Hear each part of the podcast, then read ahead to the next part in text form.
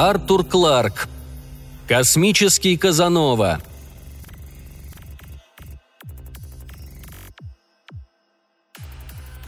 На этот раз прошло пять недель со дня вылета с базы, прежде чем появились первые симптомы. Во время последнего полета на это понадобилось только четыре недели. Я не знаю, в чем тут дело. То ли я стал старше, то ли диетологи положили что-нибудь в мои капсулы с пищей. Или, может, все объяснялось тем, что на этот раз я был значительно больше занят – Та часть галактики, в которой я вел поиск, была густо нашпигована звездами, отстоявшими одна от другой не больше, чем на два световых года. Поэтому у меня оставалось мало времени для тоски по девушкам, которых я оставил на базовой планете. Как только звезда была заклассифицирована и автоматический поиск планет завершен, я направлял космолет к следующему Солнцу. Когда же, как это случалось в одном случае из десяти, обнаруживалась планета – для меня начинались горячие деньки, потому что я должен был постоянно следить за Максом, электронным вычислителем корабля, чтобы он регистрировал всю информацию. Но вот я выбрался из этого района галактики, и теперь на полет от Солнца до Солнца иногда уходило три дня. Этого времени было вполне достаточно для того, чтобы воспоминания о моем последнем отпуске окрасили предстоящие мне месяцы одиночества в мрачные тона – Вероятно, я переборщил на Диадню, когда мой космолет находился на профилактике, а я, как предполагалось, отдыхал между двумя полетами. Нельзя забывать, что пилот разведывательного корабля 80% времени проводит в полном одиночестве, и, будучи человеческим существом, которому ничто человеческое не чуждо, он, конечно же, воспользуется первой попавшейся возможностью, чтобы наверстать упущенное – я же не просто наверстывал упущенное. Я еще пытался создать себе некоторый запас на будущее. Хотя, как потом оказалось, этого запаса не хватило на весь полет. Первый, вспоминал я с грустью, была Эллен. Она была блондинкой, ласковой и уступчивой, хотя ей и не хватало воображения. Мы с ней неплохо проводили время до тех пор, пока ее муж не вернулся из своего полета. Он оказался славным малым и отнесся к этому с юмором – но дал понять, что у Эйлен теперь будет очень мало свободного времени. К счастью, я к этому времени уже установил дружеские отношения с Айрис, так что перерыва у меня почти не было. Айрис была, пожалуй, единственной в своем роде. Даже теперь я не могу вспоминать о ней без смущения. Когда мы расстались, только из-за того, что человеку иногда необходимо хоть немного поспать, я дал зарок не подходить к женщинам целую неделю – но на второй день, как-то случайно, мне в руки попалась книжка древнего писателя Земли по имени Джон Дони. Советую почитать, если вы знакомы с примитивным английским языком. И в ней было одно трогательное стихотворение, которое напомнило мне, что ушедшее время никогда не вернешь. «Как это верно», — подумал я, после чего надел свою форму космолетчика и пошел на пляж единственного моря Диадны-У — мне нужно было пройти по пляжу не более 500 метров, чтобы увидеть дюжину возможностей, отвергнуть несколько добровольных предложений и остановиться, наконец, на Натали. Сначала у нас все шло прекрасно, но потом Натали стала ревновать меня крут. Или это был окей? Я не выношу девушек, которые относятся к вам как к собственности, и поэтому я порвал с ней после бурной сцены, кончившейся битьем посуды. Из-за этого я болтался пару дней без дела – Тут на помощь мне пришла Цинтия, но я не буду вас утомлять деталями. Я предавался этим нежным воспоминаниям, пока одна звезда уменьшалась в размерах за кормой корабля, а другая разгоралась впереди. Во время этого полета мне приходилось бороться с собой, чтобы не смотреть на фотографии из соответствующих журналов, развешанные в моей каюте, так как я решил, что они только расстроят меня. Это было ошибкой. Мое воображение рисовало еще более совершенные образы, и чем полнее становилась моя коллекция воображаемых портретов, тем труднее мне было бы в следующий раз найти себе пару. Не думайте, пожалуйста, что это занятие повлияло на исполнение мною обязанностей служащего галактической разведки. Это только во время длинных и скучных перелетов от звезды к звезде, когда мне было не с кем поговорить, кроме электронного вычислителя, я давал волю своему воображению – Макс, мой электронный коллега, был неплохим компаньоном, но нельзя требовать от машины, чтобы она понимала некоторые вещи. Я часто ранил его чувства, когда находился в плохом настроении без видимых для него причин. «Что случилось, Джо?» – спрашивал тогда Макс печально. «Не сердишься же ты на меня за то, что я снова обыграл тебя в шахматы? Вспомни, я ведь предупреждал, что обыграю». «А иди ты к черту!» Огрызался я и после этого, как правило, имел неприятный разговор с навигационным роботом, который все понимал буквально.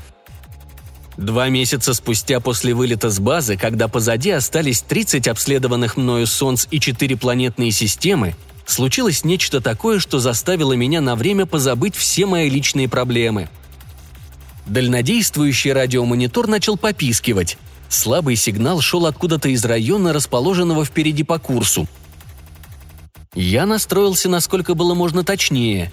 Передача велась в немодулированной, очень узкой полосе частот, вероятно, каким-нибудь радиомаяком. Еще ни один наш корабль, насколько мне было известно, не залетал в эту часть Вселенной – Похоже было, что я вступил на совершенно неисследованную территорию. «Вот», — сказал я себе, — «настало это. Мой великий час. Плата за все годы одиночества, которые я провел в космосе». На неизвестном расстоянии впереди меня была другая цивилизация, технически развитая раса, имеющая сверхрадио. Я точно знал, что нужно делать. Как только Макс подтвердил прием сигнала и проделал необходимый анализ, я послал на базу автоматическую ракету с донесением. Теперь, если со мной что-нибудь случится, там будут знать, в каком районе это случилось, и с известной вероятностью смогут судить о причинах. Это было в какой-то мере утешением. Думать, что если я не вернусь в назначенное время, мои товарищи прилетят сюда, чтобы восстановить картину происшедшего. Вскоре у меня уже не было сомнений относительно того, откуда идут сигналы – и я немного изменил курс, направив корабль на маленькую желтую звезду впереди. «Никто», — сказал я себе, — «не мог бы послать сигнал такой мощности до освоения техники космических полетов. Я, может быть, приближаюсь к культуре, развитой не меньше, чем моя, со всеми вытекающими отсюда последствиями». Я был еще далеко от звезды, когда включил свой передатчик и начал посылать встречные сигналы, не очень, правда, обнадеживая себя — к моему удивлению, последовала быстрая реакция. Ровное монотонное попискивание сменилось комбинацией быстрых импульсов разной длительности, повторяющихся снова и снова. Но даже Макс не мог ничего сделать с этим сообщением. Вероятно, оно значило «Кто вы?». Чего, конечно, было недостаточно даже для самой умной из переводящих машин, чтобы можно было найти ключи к смыслу фразы. С каждым часом сигнал становился все громче – для того, чтобы дать им знать, что я их слышу и отчетливо воспринимаю их сигнал, я послал им назад их же сообщение. И тогда мне пришлось еще раз удивиться. Я ожидал, что они, кем бы или чем бы они ни были, перейдут на прямую связь, как только я приближусь на достаточно близкое для приема расстояние. Именно это они и сделали. Чего я не ожидал, так это того, что голоса их окажутся человеческими, а язык, на котором они говорят, несомненным, хотя и непонятным для меня ответвлением английского. Я мог узнать только одно слово из каждых десяти, другие были либо совсем мне неизвестны, либо настолько искажены, что я их не узнавал. Когда первые слова раздались в громкоговорителе, я уже все понял. Это была чужая, незнакомая еще людям раса. Но все равно это было не менее важным открытием – я установил контакт с одной из затерянных колоний Первой империи, пионерами, которые покинули Землю на заре межзвездных полетов пять тысяч лет назад. Когда империя распалась, большинство этих изолированных групп погибло или деградировало. Это же, похоже, была единственная выжившая группа. Я стал отвечать им, медленно и четко произнося самые простые английские слова, какие я только мог подобрать – но пять тысяч лет – слишком большой срок в жизни любого языка, и настоящая связь была невозможна. Они были очень взволнованы установлением этого контакта, радостно взволнованы, насколько я мог судить. Не всегда так случается. В некоторых изолированных культурах, отколовшихся от Первой империи, развелась сильная ксенофобия, и они чуть ли не истерично реагировали на неожиданное открытие того факта, что они не одни во Вселенной – Мои попытки обменяться информацией ни к чему почти не привели. Но тут появился новый фактор, который сразу изменил всю картину. В громкоговорителе раздался женский голос. Это был самый прекрасный голос, какой я когда-либо слышал. И даже если бы я не провел многие недели в полном одиночестве, я думаю, я все равно сразу же влюбился бы в этот голос. Очень глубокий и вместе с тем очень женственный, теплый, ласкающий голос, казалось, захватил все мои чувства. Я был настолько оглушен, что прошло несколько минут, прежде чем я сообразил, что могу понять речь моей невидимой феи. Она говорила на английском языке, который был понятен почти на 50%. Мне не понадобилось много времени, чтобы узнать, что ее зовут Лиала, и что она – единственный филолог на этой планете, специализирующийся в области примитивного английского языка. Как только был установлен контакт с моим кораблем, ее вызвали в качестве переводчицы. Судьба, похоже, была шла мне навстречу, ведь переводчиком очень легко могло оказаться какое-нибудь древнее седобородое ископаемое. Пока шли часы и ее солнце становилось все больше и больше – мы с Лиалой успели стать друзьями. Из-за того, что у меня было очень мало времени, я вынужден был действовать быстрее, чем обычно в таких случаях.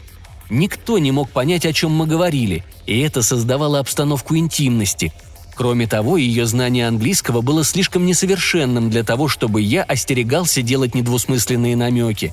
Нет опасности зайти слишком далеко в разговоре с девушкой, не уверенной в том, что вы вкладываете в слова именно тот смысл, который она в них видит – Нужно ли говорить, что я чувствовал себя очень счастливым? Это выглядело, как если бы мои служебные и личные интересы вдруг совпали. Было, однако, одно небольшое «но», связанное с тем, что я еще не видел Лиалы. Что, если она окажется безобразной? Возможность разрешить этот вопрос представилась мне за 6 часов до посадки – я приблизился к планете уже настолько, что мог принимать видеопередачи, и Максу понадобилось всего несколько секунд, чтобы проанализировать поступающие сигналы и, соответственно, настроить телевизионный приемник корабля. Наконец-то я мог видеть приближающуюся планету. Илиалу. Она была почти так же прекрасна, как и ее голос. Я потерял дар речи и только молча с блаженной улыбкой на лице глазел на экран. «Что случилось?» – спросила она – Разве вы никогда до этого не видели девушки?» Я должен был сказать, что видел двух или даже трех, но что никогда не видел таких, как она. Было большим облегчением увидеть, что ее реакция на мои слова была благоприятной, так что, похоже, ничто больше не стояло на пути нашего будущего счастья. Если бы мы смогли удрать от армии ученых и политиков, которые окружают меня сразу же, как только я приземлюсь. Это последнее обстоятельство делало слабой надежду на возможность уединиться с ней. И я почувствовал искушение нарушить одно из моих самых железных правил.